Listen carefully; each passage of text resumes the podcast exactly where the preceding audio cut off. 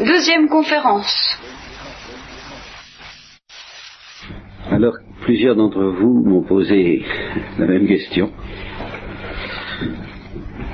à savoir euh, comment peut-on faire? Vous ne nous avez pas dit comment faire, comment il fallait faire? Pour pour euh, être, euh, offrir, être au niveau de la douceur de Dieu, offrir à Dieu cette douceur euh, évangélique, enfin, ou être euh, en contact avec elle. Évidemment, si j'étais méchant, je, je serais tenté de dire que j'ai justement passé à peu près le temps de la conférence à expliquer que il n'y avait rien à faire.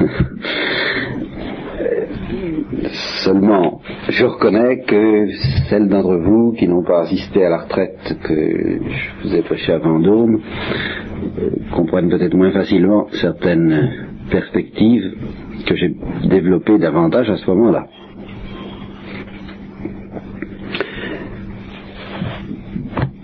Il y a quand même quelque chose à faire, bien sûr.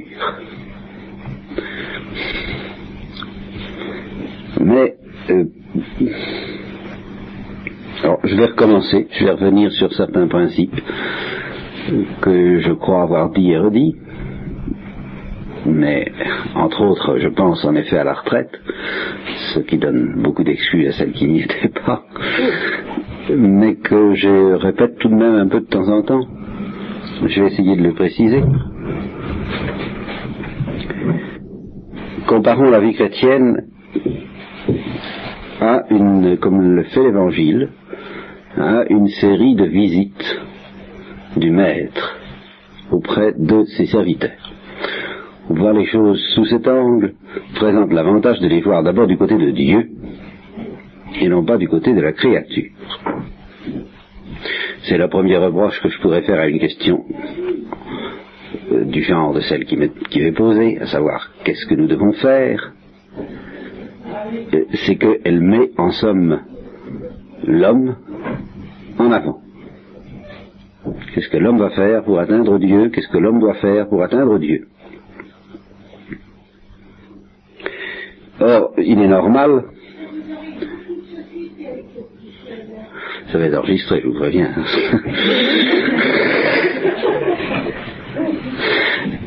il est normal que dans une, au début d'une vie spirituelle, on met l'homme en avant. On pense à soi plus qu'à Dieu. C'est tout à fait normal, mais une des conséquences de cette, euh, de cette particularité, en fait, cette attitude, c'est qu'on s'inquiète davantage de ce que Dieu, de ce que nous allons faire, de ce qu'il faut faire, de ce que l'homme doit faire, que de ce que Dieu va faire. Et c'est un des fruits de la conversion, des conversions, des multiples conversions dont je vais vous parler. C'est un des fruits de ces conversions que petit à petit on pose de moins en moins la question qu'est-ce qu'il faut faire, et de plus en plus la question qu'est-ce que fait Dieu, ou qu'est-ce qu'il va faire.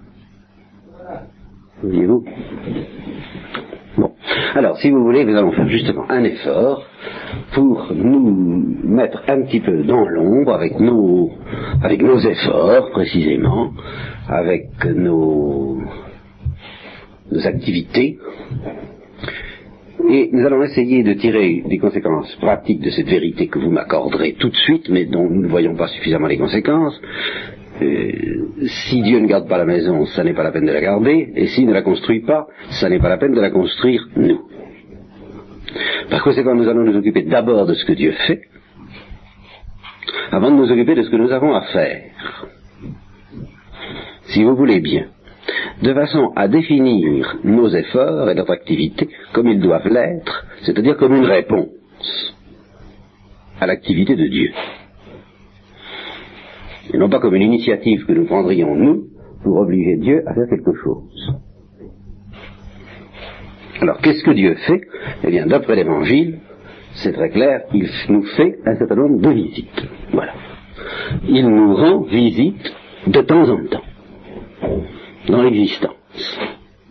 Alors, généralement, on pense à la dernière visite, la grande, celle de la mort, et on ne pense pas que cette visite de la mort consomme, ne fait que porter le point, son point final, porte à son paroxysme euh, l'événement pas du tout quotidien, mais pas non plus unique, de la visite de Dieu.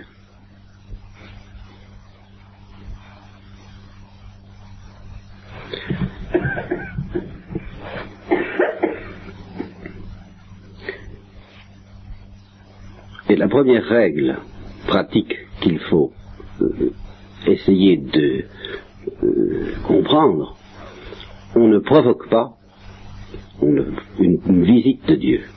On n'oblige pas Dieu à venir.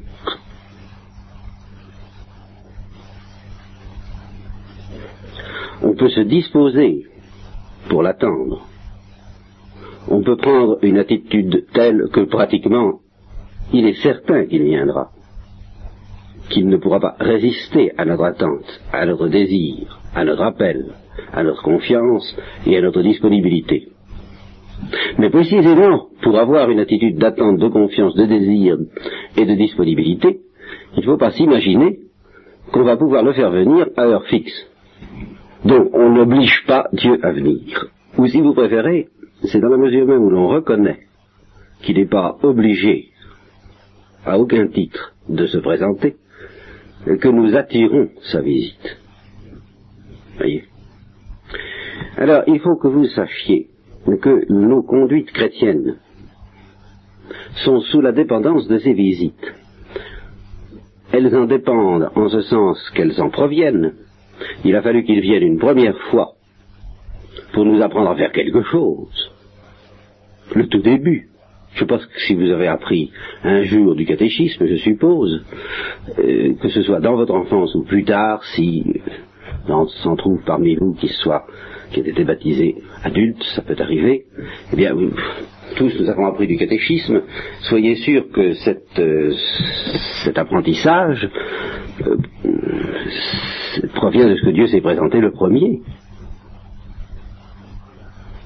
que, dans notre enfance, c'est une véritable visite de Dieu que ce messager qu'il nous a envoyé, euh, nos parents, le curé que nous avons connu, ou tel ou tel ami, que sais-je, qui nous a renseigné, ce messager, Dieu l'a façonné et fabriqué de toute éternité pour nous, entre autres, mais enfin pour nous aussi.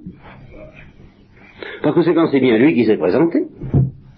Nous n'y sommes pour rien tout au moins dans la fabrication et la conservation de cet être qui, euh, parent, prêtre ou qui, qui vous voulez que ce soit, qui nous a présenté Dieu, qui nous a parlé du Christ pour la première fois. C'est bien une visite de Dieu, ça. Bon. Et si nous avons fait quelque chose, c'est dans la mesure où nous avons accueilli cette visite, nous avons ouvert la porte. Ce qu'il y a de plus paradoxal, c'est ça qui est peut-être nouveau un petit peu pour vous, c'est qu'une fois qu'on a ouvert la porte et qu'on a accueilli cette première visite, on reçoit un enseignement, des indications pratiques, faites ceci, faites cela, et quelle est la pointe euh, suprême de cet enseignement? Quelle est, en effet, la règle pratique la plus importante? Prière d'attendre la visite suivante. Vous comprenez? Et alors, si on néglige cette petite, euh, ce petit détail-là, comme beaucoup, et si on prend tout le reste des consignes comme s'il ne devait plus jamais y avoir d'autres visites, alors on se fourvoie gravement, on s'écarte de l'évangile, en fait, pour tomber dans un certain nombre de désordres dont le pharisaïsme est un des moins graves, ou un des plus graves, comme vous voulez, enfin ça dépend du degré de pharisaïsme.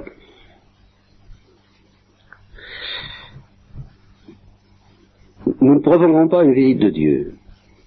Et tout ce que, tout ce qui nous est demandé de faire n'a pas d'autre sens, en fin de compte, que de nous préparer à entendre de nouveau frapper à la porte et à ouvrir aussi promptement que possible. Ça n'a pas d'intérêt en dehors de cette perspective-là. Je prends l'exemple de quelqu'un, je suppose, qui, enfin, ce qui correspond à ce que j'appellerais, si j'ai le temps de vous en parler, la première conversion.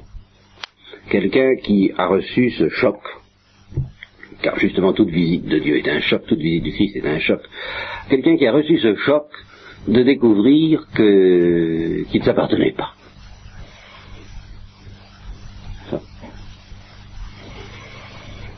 Comme le dit à peu près euh, Tagore, euh, j'ai découvert d'abord que la vie était joie, puis j'ai découvert que la vie était service, et j'ai découvert enfin que le service était la joie. Ça, Eh bien, découvrir cette vérité du service. Quelqu'un qui reçoit ce choc de comprendre qu'il faut que tout passe au service de Dieu, avec la même absolue, que, même beaucoup plus absolue, que la vie de quelqu'un qui s'engage euh, dans la vie militaire ou quelque chose comme ça. C'est pourtant déjà très sérieux. Bon, je suppose quelqu'un qui comprenne ça. Enfin, un peu ce que les apôtres ont compris quand le Christ les a regardés, qu'il leur a dit viens et suis-moi, ils, sont partis. Eh bien, si ce quelqu'un s'imagine que c'est fini, qu'il n'a plus qu'à euh, faire des progrès, faire les choses de mieux en mieux, être de plus en plus fidèle à l'appel qu'il a entendu, être de plus en plus fidèle à l'idéal qu'il a entrevu. Si quelqu'un s'imagine cela, qu'il n'y a rien d'autre à faire qu'à progresser, et qu'il n'y a plus à être bouleversé une deuxième fois et une troisième, eh bien, il se met en situation très, presque infaillible de résister à la visite suivante. En tout cas, au moins de ne pas s'y préparer, puisqu'il ne soupçonne pas qu'il risque d'y en avoir d'autres. Et probablement de lui résister, parce que le propre d'une visite, c'est d'être imprévu, et d'être, quand il s'agit d'une visite de Jésus-Christ, bouleversante. On ne sait pas ce qui va se passer. Tout est remis en question, tout est remis en cause, et surtout, et d'abord, notre programme de vie.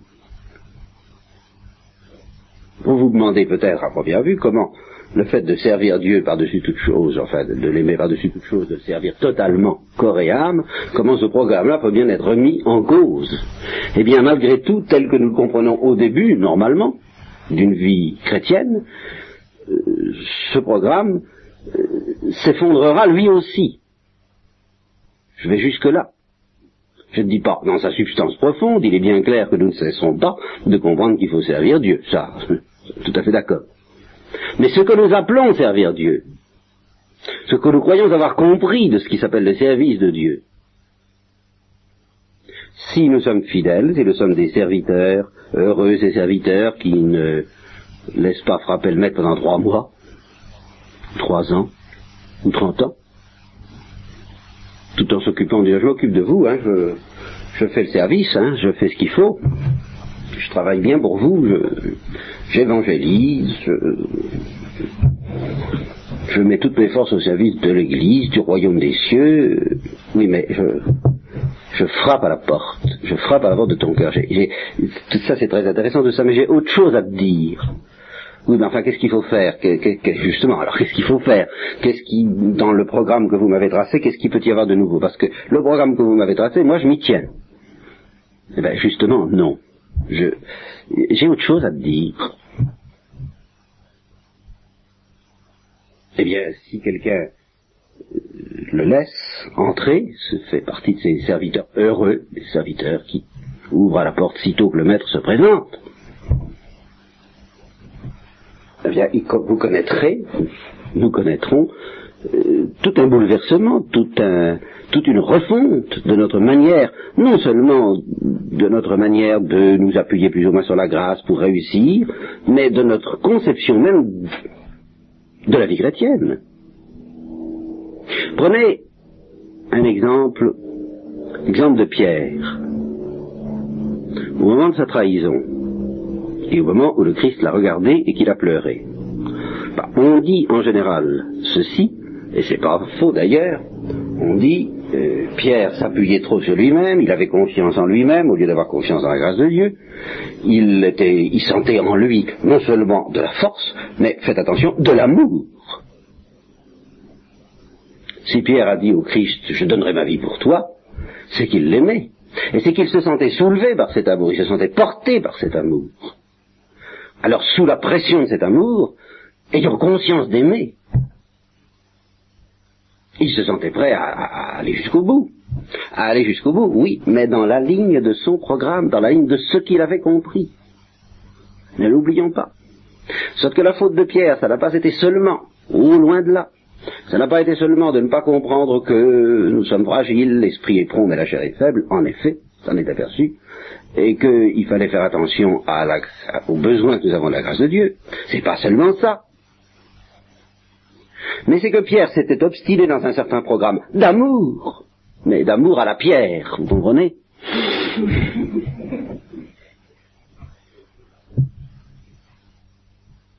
qui se trouvait ne pas être aussi délicat, aussi raffiné, aussi doux. Ah ah, la douceur, tiens, commence à revenir sur le terrain, sur le tapis. En fin de compte, que le programme de Dieu. Pour un premier temps, ça pouvait aller. Pour un premier démarrage, pour un premier dégrossissage.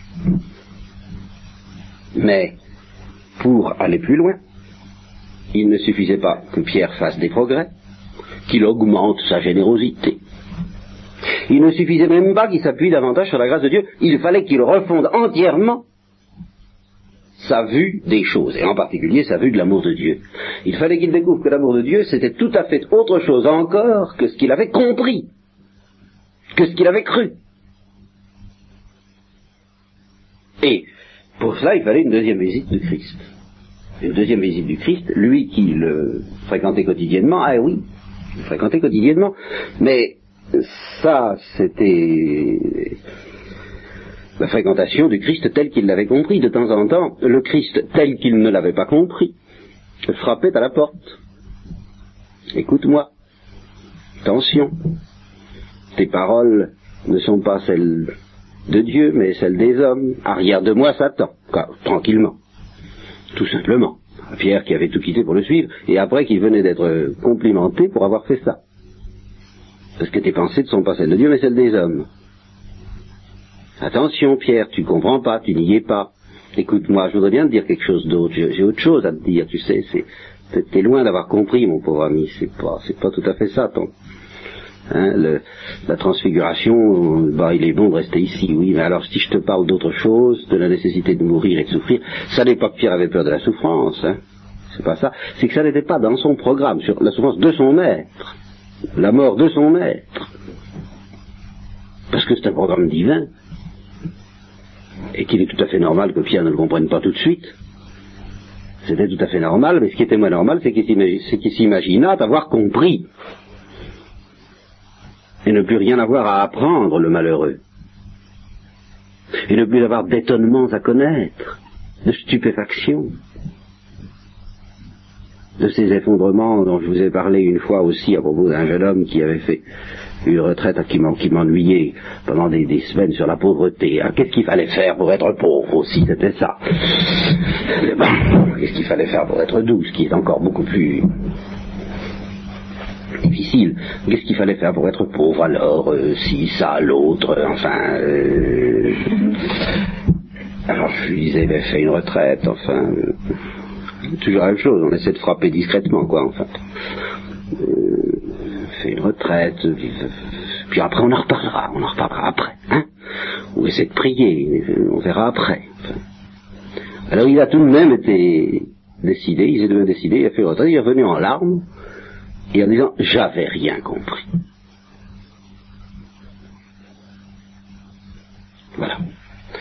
Les moments de bonheur dans la vie, les, moments de bonheur qui comptent, ce sont ces moments où on se dit mais j'avais rien compris.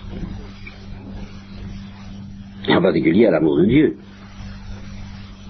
Et précisément parce que j'avais un cœur dur, un cœur de pierre, un cœur grossier, un cœur absurde comprend rien à cette délicatesse excessive de l'amour de Dieu.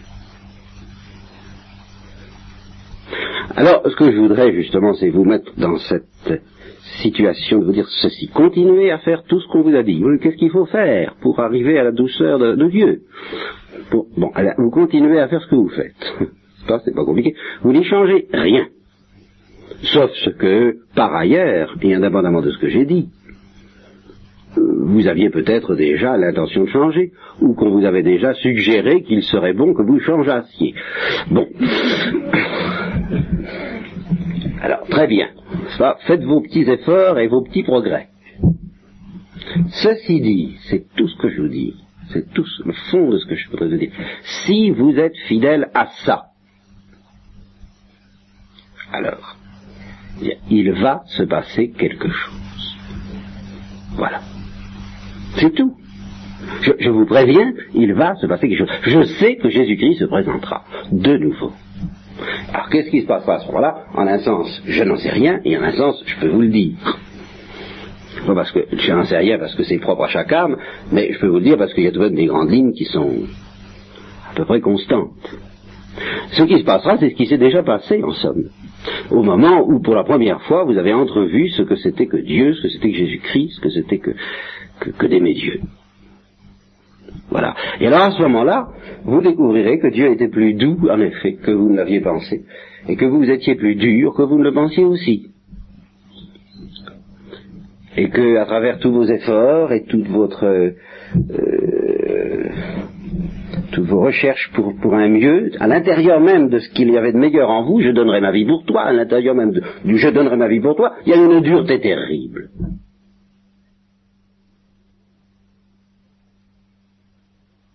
Il y a une obstination à opposer sa pensée à celle de Dieu. Alors comme je vous le disais ce matin, c'est là où peut-être vous allez commencer à entrevoir l'intérêt, la signification de, de ce que je vous ai dit ce matin, même au point de vue pratique, la pensée de Dieu qui n'est pas là est infiniment plus. Elle est douce, c'est la nôtre qui est dure, c'est la nôtre qui est opaque, c'est la nôtre qui ne se laisse pas pénétrer.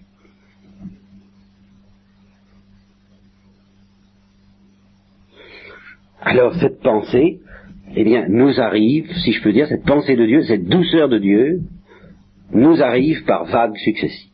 Voilà ce que j'appelle les visites du Christ. Et à chaque fois que nous lui ouvrons, grâce à une longue préparation de fidélité, mais une fidélité qui n'a de sens que si elle est une attente de quelque chose.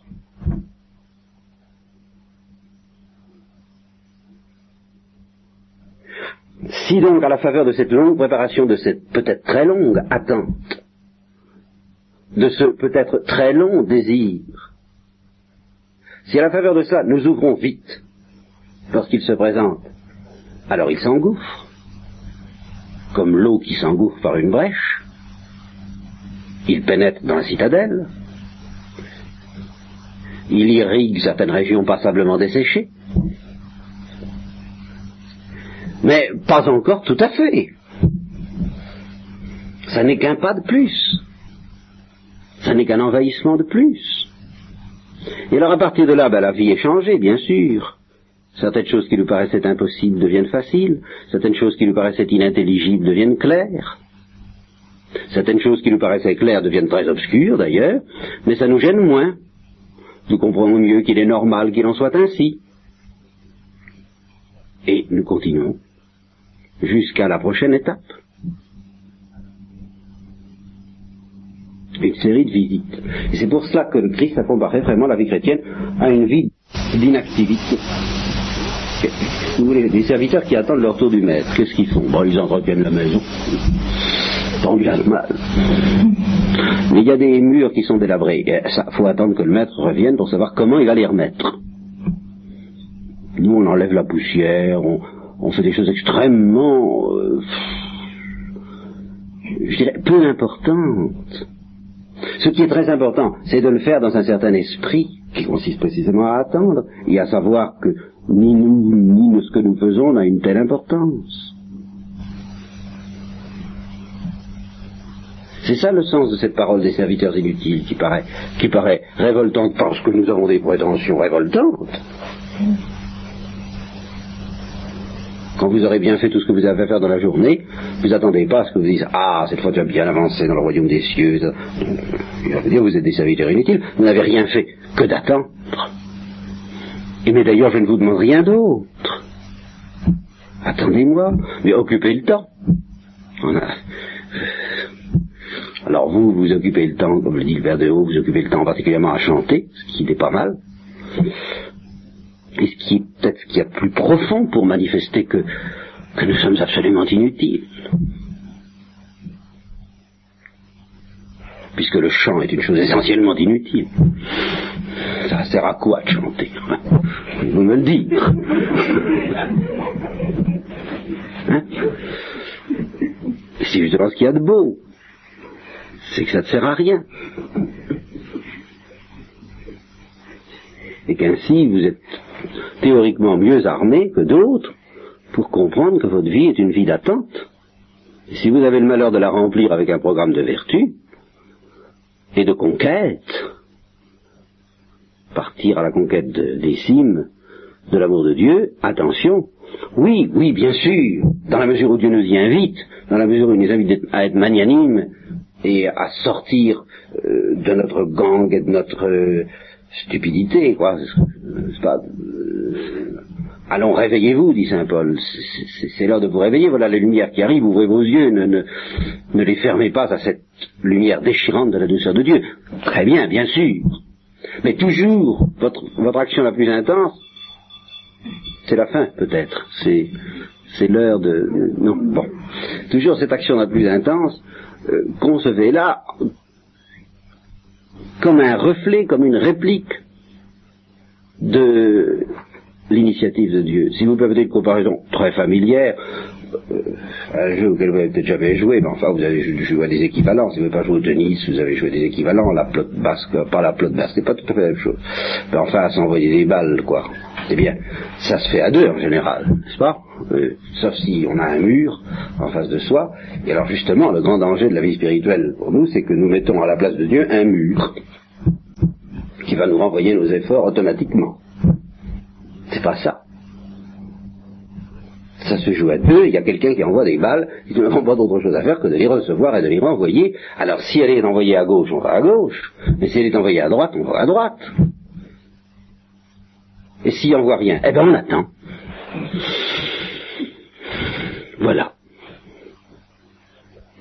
Et cette attente dans la foi, dans la confiance, a plus de prix que l'or, dit Pierre. Justement, le même Pierre qui ne savait pas beaucoup attendre.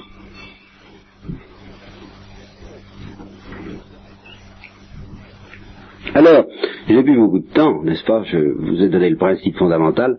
Je voudrais que vous, vous compreniez qu'il y a une série d'événements dans lesquels Dieu fait tout. Quand quelqu'un entre chez nous, c'est lui qui agit, c'est lui qui pénètre, c'est lui qui change le climat de la maison. Ce n'est pas nous. Il n'y avait rien d'autre à faire à ce moment-là que, que d'accueillir, que d'écouter, que de regarder, que de se laisser modifier par cette présence. À ce moment-là, tout est facile. Ce qui est difficile, c'est l'entre-deux. Et en particulier, souvent, le moment qui précède immédiatement la visite. Soit parce que nous la désirons trop, soit parce que nous la désirons pas assez. Quelquefois d'ailleurs les deux à la fois désirant certains avantages de la visite, mais ne désirant pas sa réalité dans ce qu'elle a de déconcertant et d'imprévu.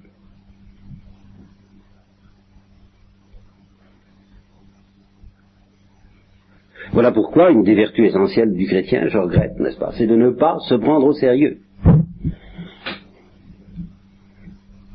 Et de ne pas prendre la vie humaine dans l'ensemble trop au sérieux.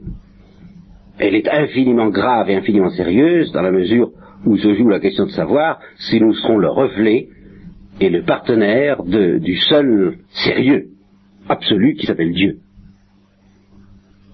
Alors oui, ça c'est grave. Mais ce que nous pouvons faire est définir de nous-mêmes indépendamment de cela, indépendamment de cette pauvreté absolue d'être le reflet de quelqu'un, ce n'est pas très sérieux. C'est, pas négligeable d'ailleurs. Il faut pas le mépriser. La vie naturelle, la vie quotidienne, c'est pas méprisable. Enfin, n'exagérons pas. Et la vertu et nos efforts de vertu, nos petites, nos, nos, notre ascèse, il ne faut pas le négliger non plus, il ne faut pas le mépriser. Mais dans la mesure où c'est autre chose que la réponse pure et simple à l'amour de Dieu, à l'appel de l'amour de Dieu, dans la mesure où c'est un effort pour mm, maintenir la maison en ordre et, propre pour la visite du maître, quoi. Eh bien, c'est pas très très important. Tout en étant, il est très important qu'on l'accepte parce que, enfin, je suppose que vous me comprenez. Quelqu'un qui ne voudrait pas nettoyer la maison, c'est quelqu'un qui n'a pas très envie d'attendre le maître. Alors ça, c'est grave.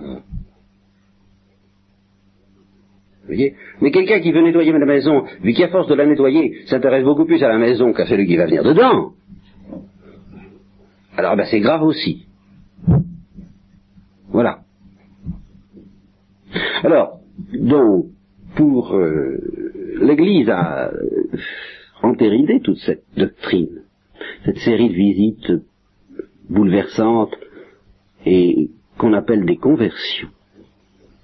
Parce que le propre d'une visite véritable de Dieu, c'est qu'elle nous convertit, c'est-à-dire qu'elle nous change, et qu'elle nous change au-delà de tout ce que nous pourrions faire. On ne décide pas de se convertir. On attend, on désire la conversion. Il y a là un retournement du cœur et des yeux qui dépend justement de la présence, de l'irruption de cet être imprévisible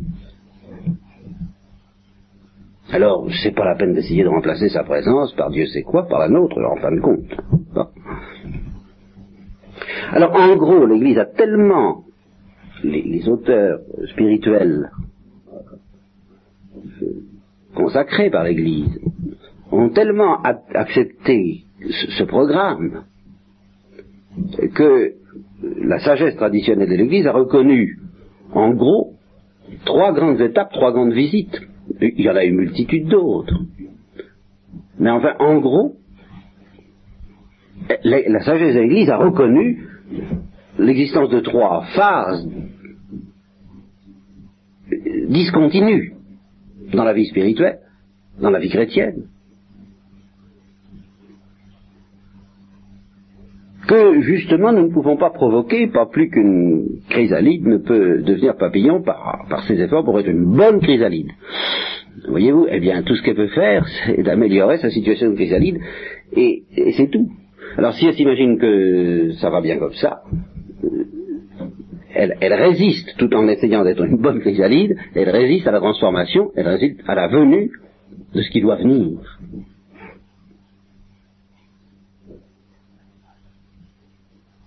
Et c'est pour ça qu'il faut quand même mettre un peu les points sur les i pour que ces doctrines soient comprises, et pour que je puisse d'ailleurs répondre d'une manière plus satisfaisante encore, j'espère, à cette question de savoir qu'est-ce qu'il faut faire pour atteindre la douceur de Dieu.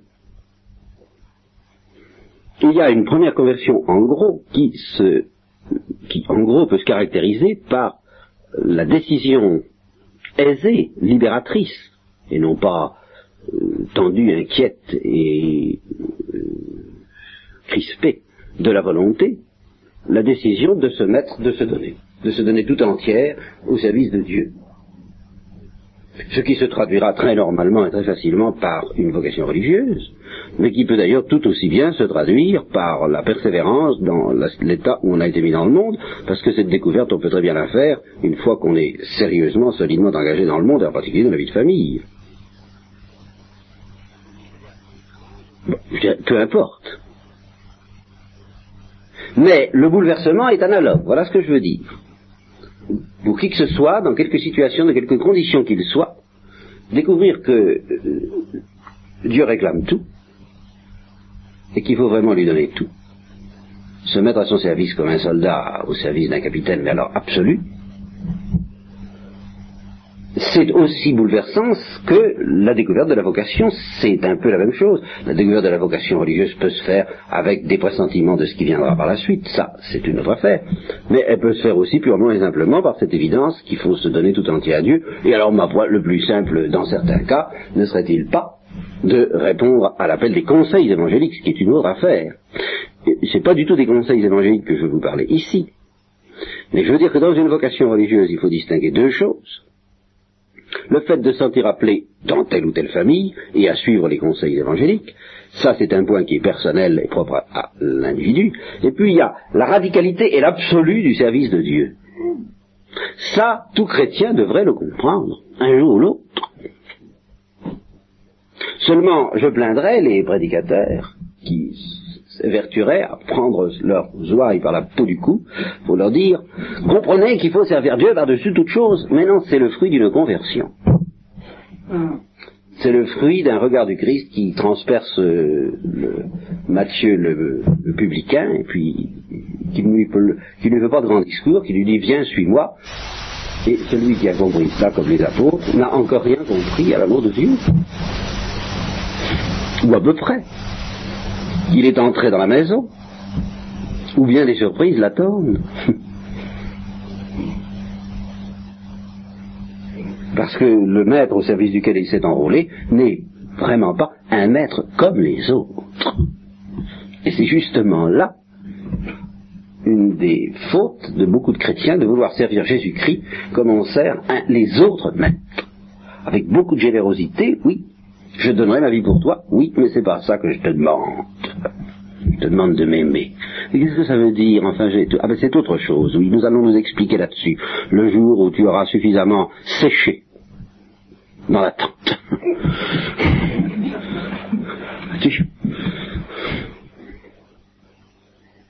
Alors deuxième visite, en gros, deuxième conversion, se caractérisant par la découverte de l'intimité avec Dieu. Vous, je pense que, j'espère que pas mal d'entre vous, sinon toutes, sûrement toutes, l'ont découverte, et par conséquent, et par conséquent, euh, sont capables d'apprécier la différence entre les deux. C'est quand même pas tout à fait la même chose. Donner toutes ses énergies à Dieu, c'est une chose, et c'est une chose surnaturelle, qui suppose déjà une lumière surnaturelle. Mais découvrir que Dieu nous assiège d'un désir d'être dans une intimité perpétuelle avec nous, qui ne s'arrête à aucun moment, c'est encore autre chose. Et c'est justement ce que Pierre a découvert à ce moment-là, au moment où il s'est effondré en larmes, en disant aussi, lui aussi, il n'avait rien compris. Je n'avais pas compris ce qu'il voulait, je n'avais pas compris ce qui, l'intéresse, c'est pas ma vie qui l'intéresse. C'est, tout à fait autre chose, d'où euh, une différence de ton dans la proclamation du programme, lorsque peu de temps après, le Christ lui demande, Pierre m'aimes-tu? Alors à ce moment-là, il n'est plus question de, claironner en majeur, je donnerai ma vie pour toi, mais de murmurer en mineur, tu sais bien. N'est-ce pas? Tu sais bien que je t'aime. Parce que tu l'as fait toi-même, parce que tu sais bien ce que tu as fait. Hein. moi, maintenant, je... Tu m'as séduit et j'ai été séduit, comme dit le prophète. Je crois que c'est Jérémie, oui, c'est ça. Je n'osais pas le nommer parce que j'avais peur de dire de moi. Tu m'as séduit, j'étais séduit, tu m'as eu, quoi. C'est, c'est bien, je, je n'élève plus la voix. Je suis trop heureux de me taire à côté de toi. Tu m'as visité une deuxième fois. Bon, et alors, et alors, quand on en est arrivé là, eh bien, on n'a encore rien compris. Voilà ce que nous dit la tradition de l'Église. Qu'est-ce qu'on n'a pas compris Ah, voilà. Ce qu'on n'a pas compris, euh, c'est que cette intimité avec Dieu que nous découvrons, que nous commençons à expérimenter, à laquelle nous voulons être fidèles, n'est en nous qu'une petite graine, la plus petite de toutes les graines, et que pour le moment, la situation des forces est nettement encore en faveur de quelque chose d'autre, qui s'appelle la loi du péché, la loi de l'orgueil, qu'entre cet orgueil et cette douceur de l'intimité divine, ce n'est pas la paix qui vient d'être déclarée, c'est la guerre. Une longue guerre, une guerre d'usure, comme je vous le disais ce matin.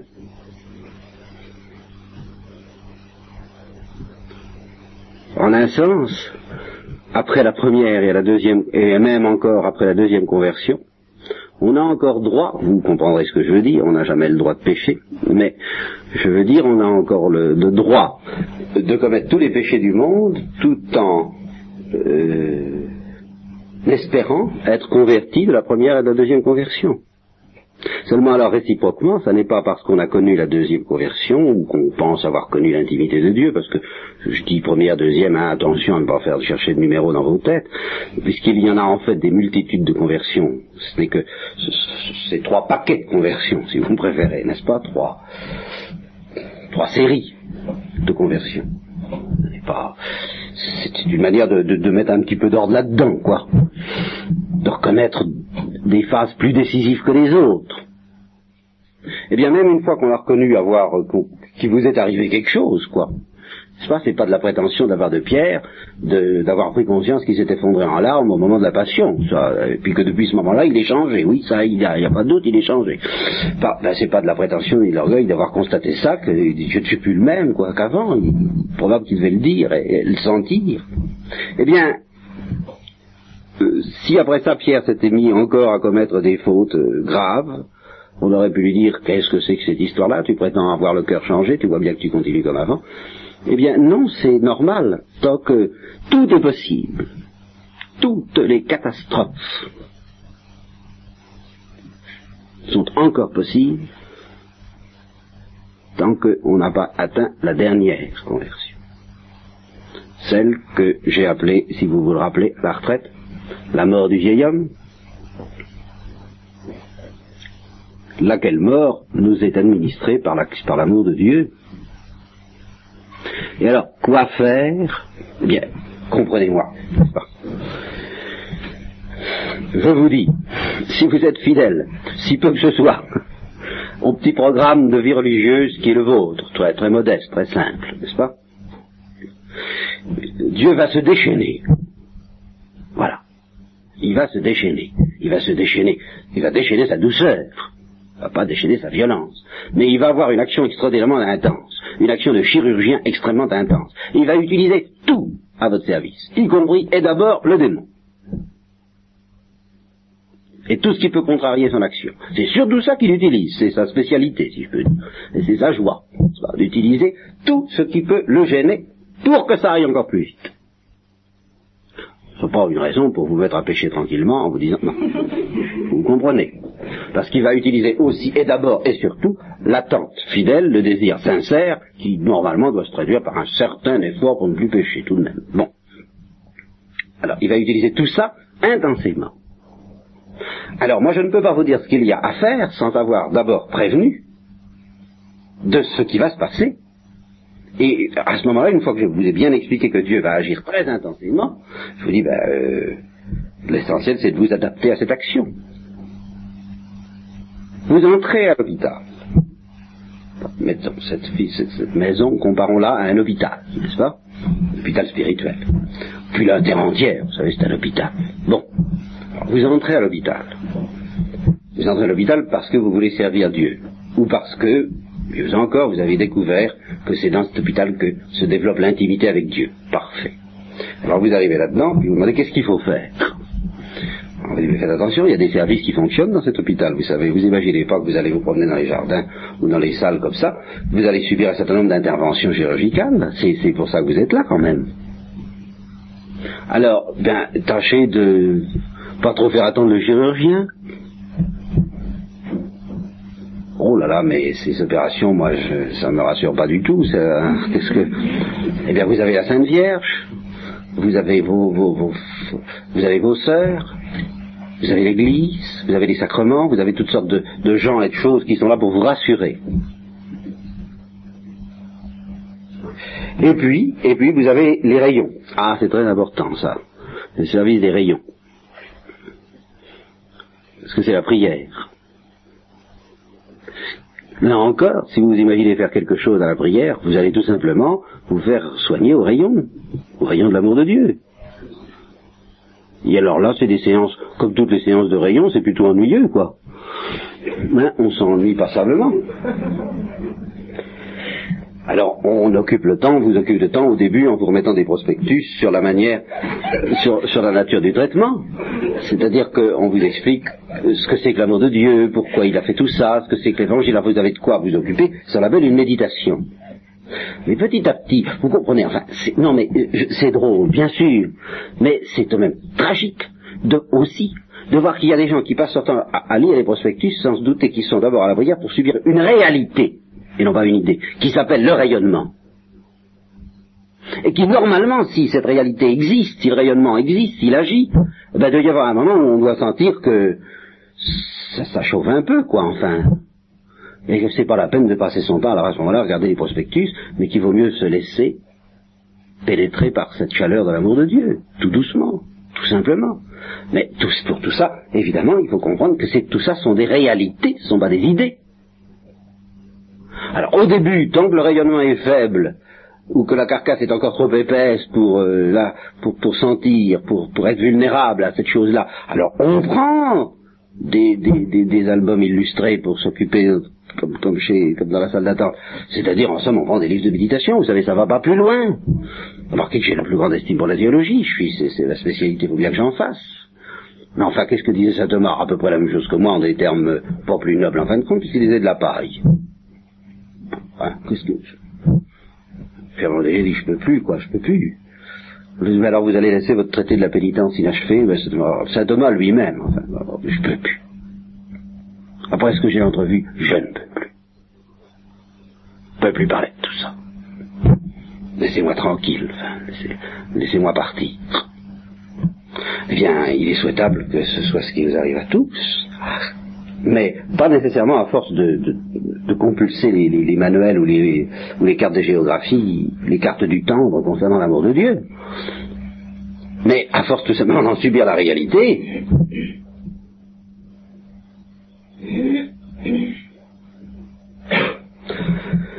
alors, vous voyez, c'est très décevant ma réponse.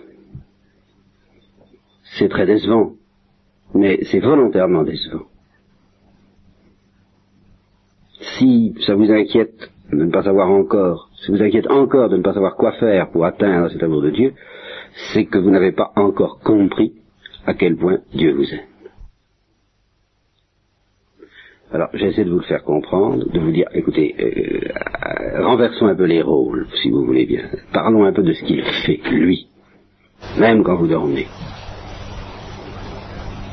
Alors, je vous en prie, réveillez-vous, précisément parce que la lumière approche, mais quelle lumière et alors, ne vous demandez pas combien de lampes électriques vont être nécessaires pour faire un effet de lumière alors que l'horreur arrive.